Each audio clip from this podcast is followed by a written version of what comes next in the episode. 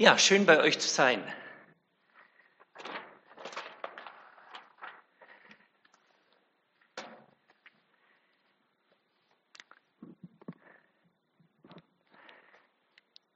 Wir lesen in Micha 5 diesen ganz bekannten Advents- und Weihnachtsvers.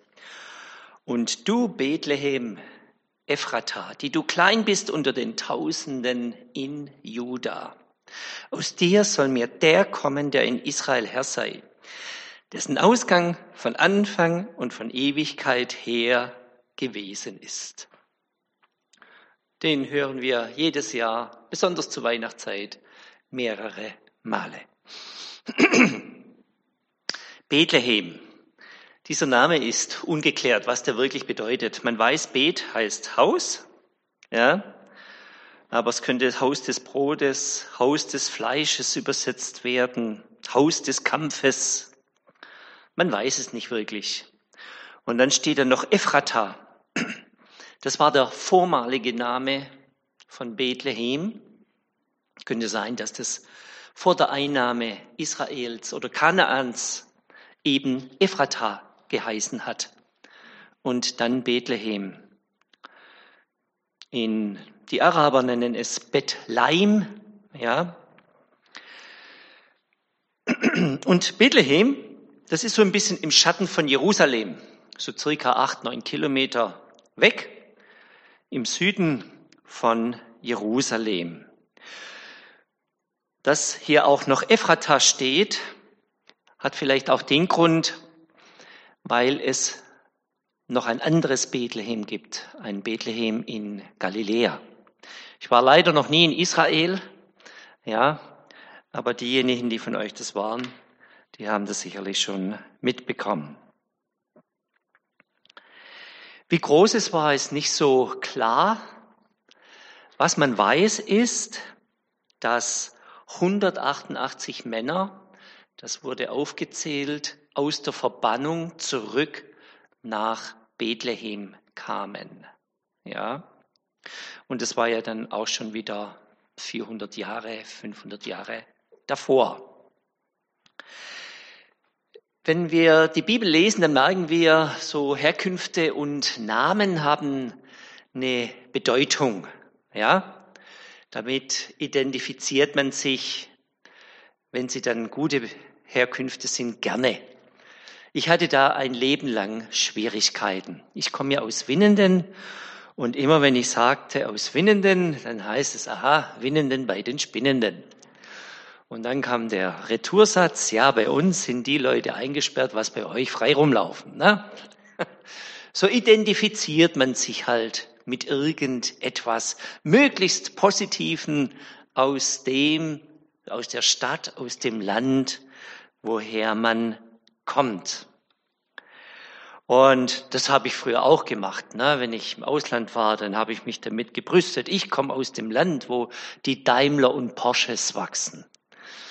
Und dann ging so ein Raunen durch die Mitte. Ja, und heute, wenn man von Winnenden spricht, ne, Hauptstadt von Kercher, da Weltmonopol, nicht Monopol, aber Weltunternehmen Kercher ist in Winnenden ansässig. Es ist aber so, gesunde Persönlichkeiten brauchen sich mit sowas gar nicht brüsten. Ja, wenn wir wissen, wer wir sind, müssen wir damit nicht angeben. Steht hier in diesem Vers, ja, der in Israel Herr sei, dessen Ausgang von Anfang und von Ewigkeit her gewesen ist. Jesus hieß ja Jesus von Nazareth, so kennen wir ihn heute, ja, aber er war ja in Bethlehem geboren.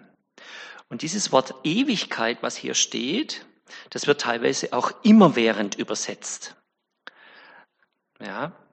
Im Hebräischen heißt es direkt übersetzt Tage von unermesslicher Zeit, also Zeit, die man nicht messen kann. Heute hat Bethlehem 30.000 Einwohner, das ist ein palästinensisches Autonomiegebiet, in den letzten 20 Jahren bekannt auch durch diese riesige Mauer, acht Meter hoch, ne, um das da abzugrenzen. Hat zwei Universitäten, hat ein Krankenhaus und das berühmteste ist sicherlich die Geburtskirche. Ja, In Bethlehem ist im Lauf der Jahrhunderte viel passiert. Da war zum Beispiel ein Richter. Richter war ja zu gewissen Zeiten so das Staatsoberhaupt, der obere Staatsrichter, damit auch ein bisschen gesagt, wo es lang geht. Der Isban ist aber überhaupt Ibzan, Ibzan.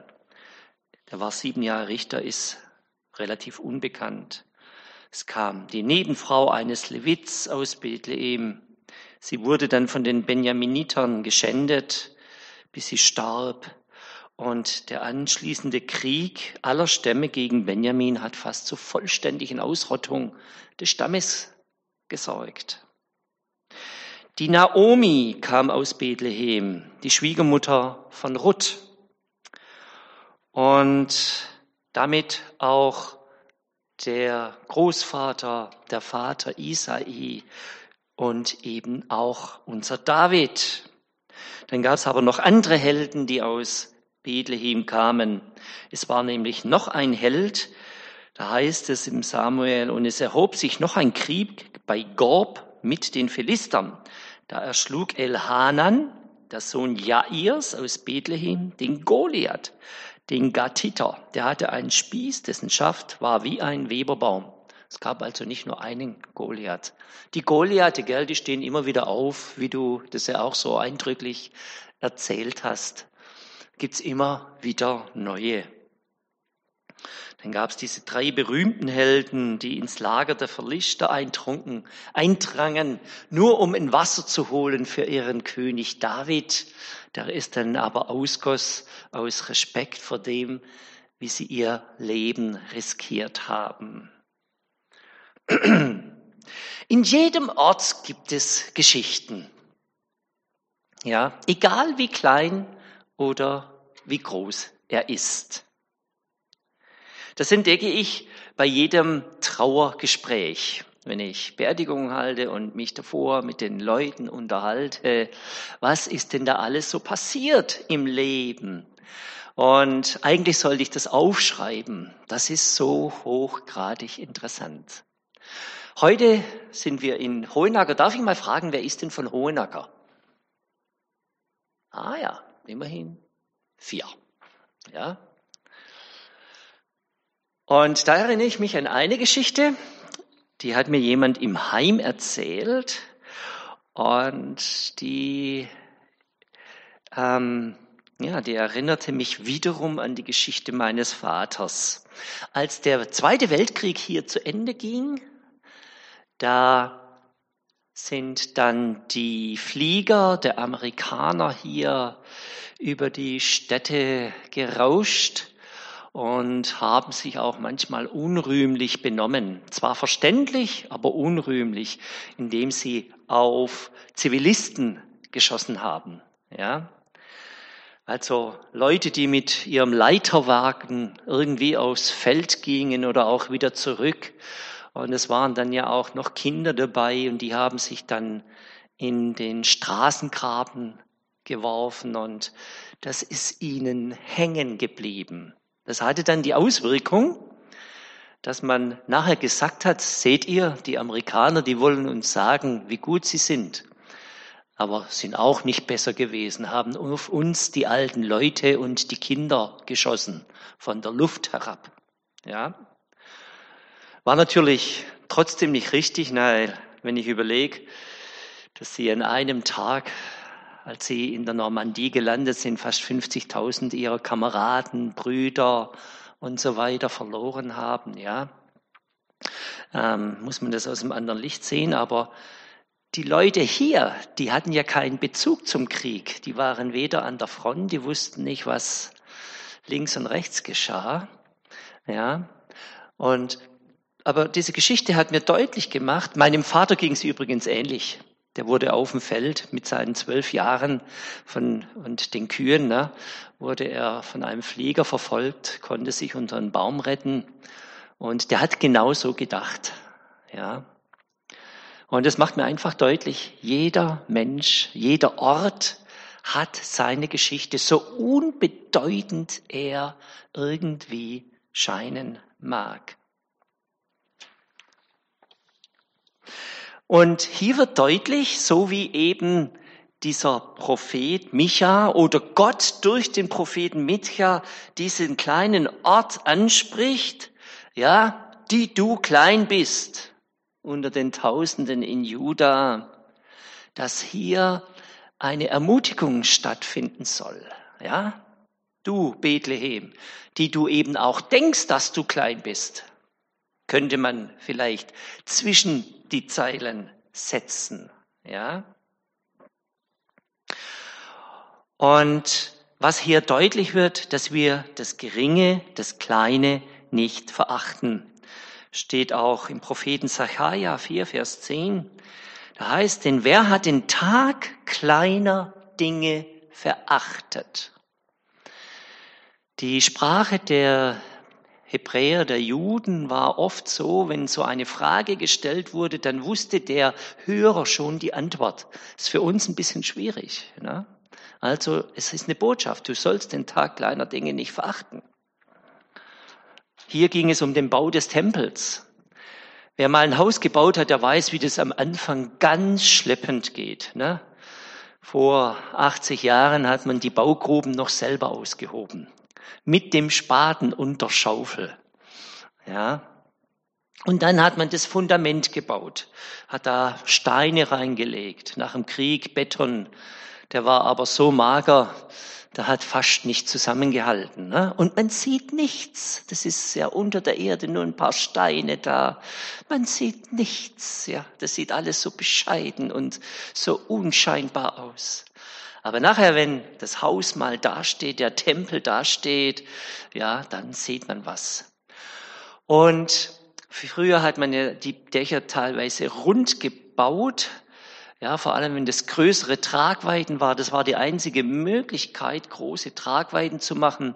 Deshalb sind die uralten Gebäude häufig Kuppeln, wenn sie sehr weit das Dach, eine weite Dachspanne hatten.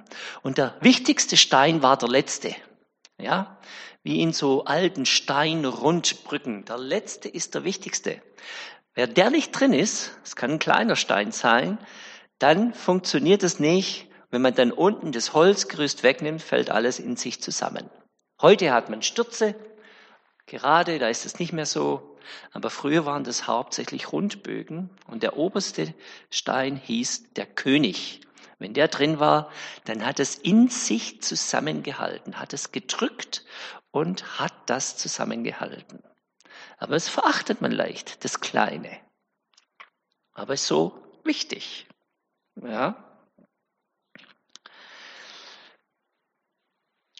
David gegen Goliath, das ist immer so eine Geschichte, ne? im Sport oder wo auch immer.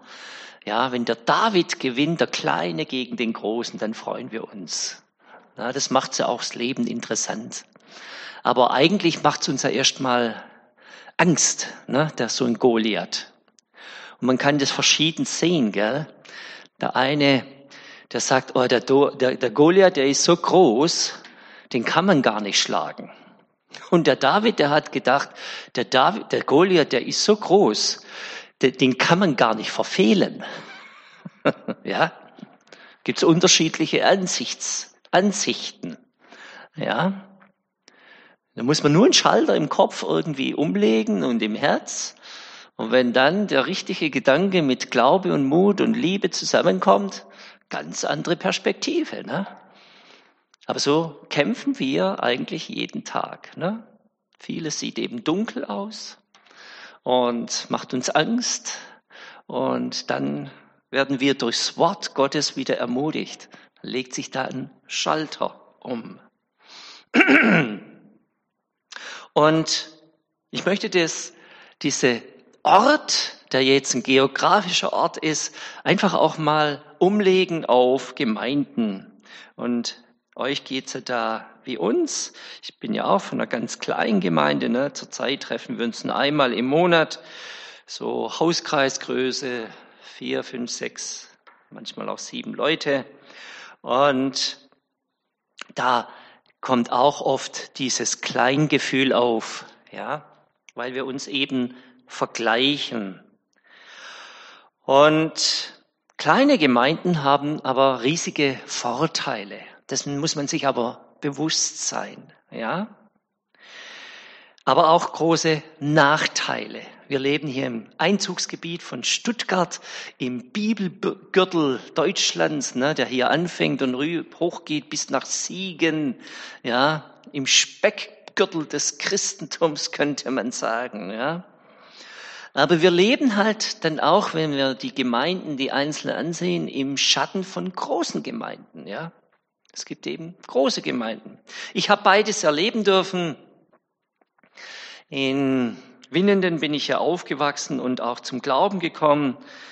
Da war die Gemeinde vielleicht so mit 70, 80 Gottesdienstbesuchern, durften dann ein Gebäude bauen und die Gemeinde ist weitergewachsen und die anderen Gemeinden in Winnenden hatten es damit auch, aber auch immer schwer, dass da eben eine große Freikirche war die halt eine gewisse Dynamik hat, ne, die äh, bestimmte Anzahl Musiker und was da alles so gibt in der Breite, kann man Gottesdienst ganz anders gestalten, ähm, manche Projekte durchziehen, ja. Ich habe es aber eben auch erlebt als kleine Gemeinde. Als wir nach Mazedonien gekommen sind, da waren wir eine kleine Gruppe haben ganz neu angefangen und als wir dazu stießen, zwei Schweden hatten das angefangen, als wir dann dazu kamen, ein Team mit drei Leuten, dann sind die anderen Leute, viele erstmal weg. Das sind sehr beziehungsorientierte Menschen auf dem Balkan, noch viel mehr wie wir. Und wenn da jemand fehlt, dann kommen die nicht mehr. Ja, das war ein bisschen ernüchternd. Ne? Und dann ist aber die Gemeinde gewachsen und ähm, Menschen sind zum Glauben gekommen. Also fast alles Menschen, die neu zum Glauben hinzugekommen sind. Und dann war's, hat sich auch wieder das Blatt gewendet. Manchmal kamen dann eben aus anderen Gemeinden. Dann waren wir wieder die Attraktion. Naja, große Gemeinden sind von daher was Schönes, wenn viele Menschen zum Glauben gekommen kommen, ja? Wenn sie nur Stallwechsel machen, dann ist es nicht so sinnig. Das passiert ja häufig. Aber je größer man wird, umso schwerfälliger wird man auch. Ja. Und das Schöne ist, die Frucht des Geistes ist unabhängig von der Größe der Gemeinde, oder?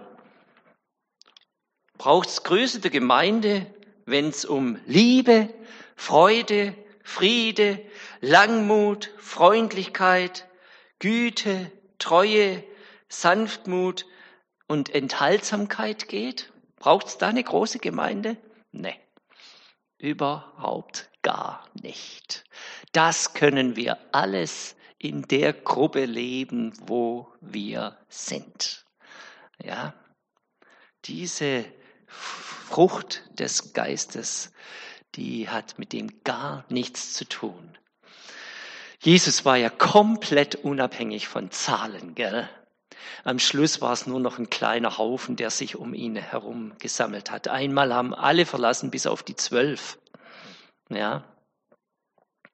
Ist natürlich ein bisschen schwierig zu sehen, weil man, er war in so vielen Orten und der eine oder andere hätte sich sicherlich auch zu ihm bekannt. Aber die Leute, die ihm nachgelaufen sind, die haben ihn auch immer wieder verlassen weil, weil sie auch wieder enttäuscht waren, hatten falsche Erwartungen. Das war ihm total egal. Gell? Total. Diese Gelassenheit von Jesus dürfen wir auch haben. ja. Ja, wer lebt denn diese Dinge nicht. Ne? Wenn wir mit einem Menschen zu tun haben, der langmütig ist, sanftmütig, barmherzig, großzügig, liebevoll und all die anderen Dinge, mit den Menschen ist man doch gerne zusammen, oder? Da, das, da braucht man keine Argumente. Ja, mit solchen Menschen sind wir gerne zusammen. Und andere sage ich euch auch. Hab mich da, wiederhole mich, wenn ich das hier schon gesagt habe. Ja, wenn ich über so etwas predigte, äh, auf Beerdigungen, die keinen christlichen Bezug möchten, die haben mich noch nie am Schluss haben gesagt, ah, das war jetzt aber nicht richtig. Ne? Das könnte man ja doch irgendwie einen christlichen Bezug sehen. Ja, als freier Redner ist man ähm, also ich würde mal sagen, ich als freier Redner mache ich trotzdem 50 Prozent christliche Beerdigungen hochinteressant. Die Leute sind aus der Kirche ausgetreten, aber ähm, manche wollen eben keinen Bezug. Aber diese Themen, die darf ich immer ansprechen. Ja, Liebe, Opfer bringen, ja, Treue. All die Dinge, die kommen von unserem Gott, die darf man leben. Und die Leute lieben das. Obwohl unsere Gesellschaft eine andere Richtung geht in vielen Dingen, nicht in allen. Jeder Mensch freut sich darüber. Das ist die Stärke von kleinen Dingen. Ich bin in einer Zoom-Gruppe, also übers Internet, gibt es so eine kleine Gruppe von Pastoren kleiner Gemeinden. Und da ist ein älterer Pastor, der da immer dient und ermutigt. Und das heißt klein, stark, gut. Kleine Dinge sind oft stark und gut. Vor langer, langer Zeit wurde in Indien das Schachspiel erfunden, sagt man. Ja? Auf einem Brett mit 64 Feldern. Und ihr kennt wahrscheinlich alle die Geschichte, habt sie hier schon oft gehört. Ja? Und der indische Kaiser, ein unguter, tyrannischer, unbarmherziger Mensch, hat sich sehr an diesem Spiel erfreut und er wollte dem Erfinder des Spiels etwas Gutes zeigen und der Erfinder hat gemeint, ach ja, ähm, ich hätte gerne ähm, Reiskörner. Und zwar würde ich im ersten Feld mit einem Reiskorn anfangen, im zweiten Feld zwei und es dann immer weiter verdoppeln bis zum 64. Feld. Und dieser Sheran, wie er hieß, Sheram, genau, der Kaiser, ja, der war erbost, dass er mit so etwas konfrontiert wurde. Seine Schatzmeister haben aber bald gemerkt, hoppla, da steckt was dahinter. Und die haben gemerkt, wir haben gar nicht so viel Reis. Ja? Und ähm, dann hat man für sich, sich versucht, aus der Misere rauszuziehen. Ja? Und habe gesagt, ja, dann soll der ähm, dieser Erfinder dieses Spieles, Seta hieß er, ähm, sich doch die Reiskörner selber abzählen. So hat man sich aus der Misere rausgezogen. Ne? Warum erzähle ich von diesem Schachbrett? Diese Schachbrettgeschichte, die zeigt einfach, was mit eins anfangen kann. Ne? Es geht um eine kleine Sache, ein Reiskorn. Und diese kleine Sache hat eine Bedeutung. Und wenn die sich verdoppelt, ja, dann passiert etwas. Und ähm, um das kurz zu machen, wenn wir das 64. Feld besetzen und dann alle Reiskörner zusammenzählen, dann sind wir bei 9 Trillionen 223 Billiarden 372 Billionen 36 Milliarden 864 Millionen 775.808 Reiskörnern. Tja, um sich das vorzustellen, was wir auch sicher uns nicht vorstellen können, ist es so, dass das eine Gesamtsumme gibt von allen Reiskörnern, ja, von 540 Milliarden Tonnen.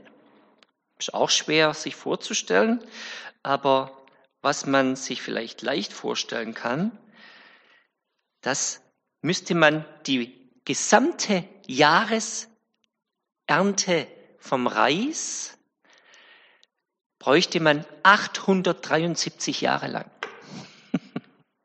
Ist heftig, gell? Was so ein Wachstum ausmacht.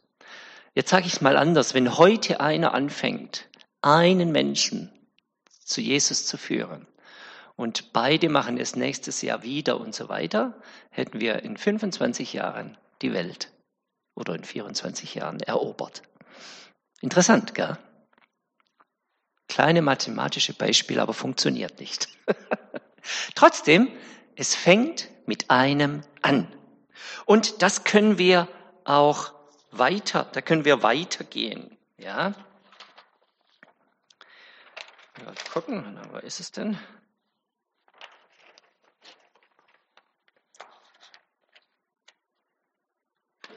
Na,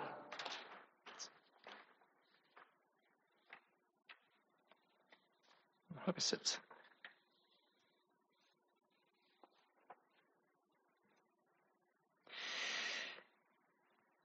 Der, ähm, das geht weiter so. Wenn wir an Samenkörner denken, ja, Jesus spricht vom Glauben, ja. Ich weiß nicht, ob ihr mal Senfsamen hattet, wie klein das ist. Es ist nicht der kleinste Samen, den es gibt, aber er ist klein. Ja, und was da passiert. Das ist hochinteressant. Und Glauben kann man nur haben oder nicht. Ne? Es gibt nicht ein bisschen Glauben. Ich kann nicht ein bisschen glauben. Ich kann nur etwas glauben oder nicht glauben. Wenn ich ein bisschen glaube, dann glaube ich es wahrscheinlich eher nicht. Ich kann nicht jemand ein bisschen vertrauen. Manchmal werde ich gefragt oder wurde schon öfters gefragt, ob ich denn ähm, die Betreuung für jemanden übernehme. Das muss ich jetzt langsam auch schon ablehnen. Also Betreuung, wenn jemand keine Angehörigen hat, ähm, dann ist es so, dass man der Staat einen gesetzlichen Betreuer gibt für alle finanzielle Dinge und so weiter. Ja. Oder man kann das eben selbst regeln. Am besten macht man das in jungen Jahren. Wenn etmal was sein sollte, dann darf diese und diese Person. Aber wenn ich sage, diese Person, also das und das darf sie, aber wenn es ums Geld geht, mh, hm, dann lieber nicht. Ne? Oder wenn es um dies und jenes geht, ums Häusle, dann lieber auch nicht. Also wenn man anfängt, hier Einschnitte zu machen, dann heißt es, eigentlich vertraue ich doch nicht. Ja, steht auch sehr, sagt einem auch jeder Notar. Wenn du jemanden eine Vollmacht gibst, ne, der kann dich nackt ausziehen. Du stehst am Ende mit nichts da. Ist auch häufig schon geschehen. Ja? Überleg dir es gut. Überleg dir es gut. Also ich kann nur glauben oder nicht glauben. Aber das ist so wichtig. Ich vertraue dir. Ich vertraue dir, Gott. Und das gibt's, wie gesagt, in noch vielen anderen Dingen. Ich denke da, ich, ich, ich, ich, ich baue gerne Mammutbäume an. Ne? Mammutbäume, das sind eines der größten Bäume der Welt mit dem größten ja, oder ziemlich großen Durchmesser und werden teilweise über 100 Meter hoch, je nachdem welcher Mammutbaum. Und die sind so ein kleines fünf, drei, vier, fünf Millimeter großes Samenkorn. Ganz leicht, gell? Das streut man, sät man aus. Vorher tut man ein bisschen Kühlschrank, um einen Winter vorzutäuschen. Und dann wächst das so ein ganz kleines Ding. Am Anfang sehr empfindlich. Wenn es dann aber so mal die ersten zwei, drei, vier Jahre überlebt hat, dann geht die Post ab. Also ihr könnt alle reich werden, weil Holz ist jetzt gerade sehr, sehr teuer. Ich gebe euch auch die Grundlage dafür. Müsst nur warten können. ja? Man kann es aber auch beschleunigen. Ich komme ja aus der Landwirtschaft, ne? Und in der Landwirtschaft, da hat man so hauptsächlich Hühner, Schweine, Rinder, Schafe, gell? Und das Rind, das gibt's halt was her, ne? Ein Rind, das kann bis 1500 Kilogramm schwer sein, ja? Also da so ein Ochse oder so ein Bulle hier drin steht, wenn der einmal mit dem Kopf schüttelt, dann äh, passiert was. Aber Rinder sind unglaublich uneffektiv. Ne? Wenn ich von einem Jahr ausgehe, dann kann eine Kuh genauso, hat genau die gleiche Schwangerschaft wie ein Mensch, ein Kalb und dann ist es am Ende des Jahres gerade das Kalb mal drei Monate alt. Ich kann euch einen Trick verraten. Wenn ihr Fleisch erzeugen wollt und schnell reich werden wollt, nehmt Kaninchen. Ein Kaninchen, ja, reicht und ihr habt mehr Fleisch am Ende des Jahres, wie wenn von einer Kuh, wenn die ein äh, Dings habt. Ja, Kaninchen, die haben diese heutigen Rassen, die man heute hat, circa also zwischen acht und 15 Jungtiere. Ein Drittel ist, sind wieder ähm, Weibchen und ähm, die können nach vier, fünf Monaten geschlechtsreif sein, dann geht es wieder von vorne los. Ein Kaninchen hat jedes, alle 31 Tage ein Wurf, ja, und die können das acht bis neun, zehn Mal im Jahr haben, ja. Das ist immer schön, wenn man ein Pärchen kauft und, oder zwei Kaninchen kauft und es wird einem gesagt, das sind zwei Weibchen, kein Problem. Und das eine Weibchen war doch ein Männchen, ne? Und dann plötzlich liegen da Kaninchen drin. Fünf, sechs, sieben, acht Zwerghäschen. Und dann ähm, erzählen mir das die Leute und dann schockiere ich sie. Tja, und in einem Monat hast du noch mal so einen Wurf. Weil im gleichen Tag wird die Kaninchendame noch einmal vom Männchen gedeckt. Da ist sie hochgradig empfänglich und dann geht's gleich weiter. ja? Und jetzt gehen wir, je kleiner wir werden, umso effektiver wird das. Man kann es mit Blattläusen ausrechnen, da kann ich euch tolle Geschichten erzählen, aber ich gehe jetzt gleich der Zeit willen zu den Bakterien. Ja? Wir Menschen, wusstet ihr, dass ihr zwei Kilogramm Bakterien beherbergt? Auf der Haut, innen drin, vor allem im Darm. Ihr seid eine richtige Zuchtmaschine für Bakterien.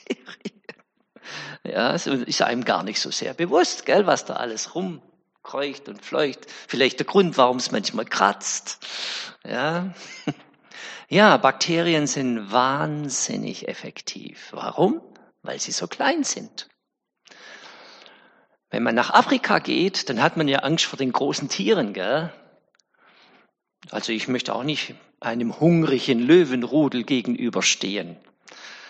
Hatte auch mit Schlangen schon zu tun. Ging beinahe schlecht aus. Hab mal fast in einen Korb Skorpion reingefasst. Einmal kam in einem Missionshaus eine Jagdspinne, die ist mit einem Tempo da reingerannt. Ne? So ein Gerät, so schnell, die ist so im, wie im Blitz ist die kurz um die Wände hoch, also habe ich noch nie gesehen. Alle haben sofort ihre Füße hoch, ja. Und dann hat sie sich geschwind ausgeruht, hat man gemerkt, wie sie pumpt, und dann hat der Missionar seinen Schlappen genommen und draufgehauen. Man denkt sehr oft an die großen Tiere, mit Elefanten, Nashörner, ja. Die gefährlichsten sind eigentlich die Flusspferde, weil man die regelmäßig unterschätzt. Da geschehen die meisten Unfälle. Aber das ist nichts gegen die ganz kleinen Sachen. Das erleben wir jetzt in Corona oder Bakterien. Die lassen immer noch die meisten Menschen sterben. Denken wir an die Pest. Ja, denken wir an Malaria, Ebola, andere viröse Erkrankungen. Die kleinen sind die effektivsten. Und jetzt gehen wir mal davon aus, ein Bakterium würde sich optimal vermehren, das braucht nur 20 bis 60 Minuten dazu. Ja? Und dann gibt es schon wieder zwei, die teilen sich ja. Und jetzt gehen wir mal davon aus, die Erde wäre ein riesiger Nahrungsspeicher für Bakterien, also auch das Erdinnere, da wo die flüssige, das Magma fließt. Ja, man schätzt ja, wie lange es brauchen würde, bis die Bakterien, die Welt, würde, bis die Welt nur noch aus Bakterien bestehen würde. Was schätzt ihr? Ich habe es nicht ausrechnen können, da waren meine mathematischen Kenntnisse zu schwach dafür. Ich habe es einem Mathematiker in Auftrag gegeben, weil das mit diesen kleinen Zahlen und Logarithmen und so weiter ist gar nicht so einfach. Ihr, ihr, ihr könnt nichts falsch machen. Ich wusste es auch nicht. Was schätzt ihr? Unter einer Woche?